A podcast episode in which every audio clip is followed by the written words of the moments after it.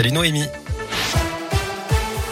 Bonjour Cyril, bonjour à tous. C'est à la une cette réunion de crise demain entre le gouvernement et les instances du foot. Ça fait suite aux incidents lors du match Lyon-Marseille hier soir à Dessine. Cette affiche de la 14e journée de Ligue 1 a été arrêtée après un jet de bouteille d'eau sur le capitaine marseillais.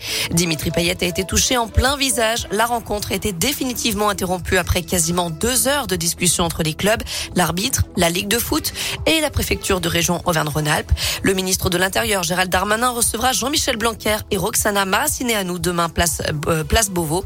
Les ministres des Sports se réuniront avec les représentants de la Ligue et la Fédération française de foot pour évoquer ces nouveaux débordements et décider de la suite à donner.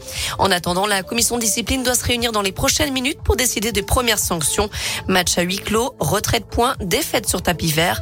L'auteur du jet de bouteille a été rapidement identifié puis interpellé. Il est d'ailleurs en garde à vue, ainsi qu'un jeune de 17 ans pour usage de fumigène.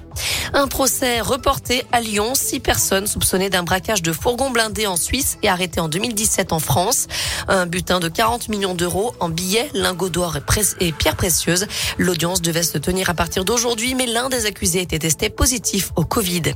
Justement, le taux d'incidence du Covid affiche maintenant 184 cas pour 100 000 habitants dans l'Ain, 192 dans la Loire et 210 dans le Rhône.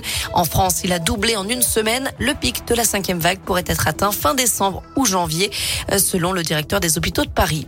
La pandémie qui reporte la sortie du guide Michelin 2022. La sélection de restaurants du célèbre guide rouge sera dévoilée le 22 mars avec deux mois de retard pour s'adapter au rythme de reprise des restaurants. Dans l'actu aussi en France, un appel au calme lancé par Emmanuel Macron en Guadeloupe face à une crise très explosive, des violences urbaines et des pillages alors que Jean Castex reçoit les élus de Lille cet après-midi. Des renforts policiers ont également été envoyés sur place. À l'origine du mouvement, la contestation de l'obligation vaccinale des soignants.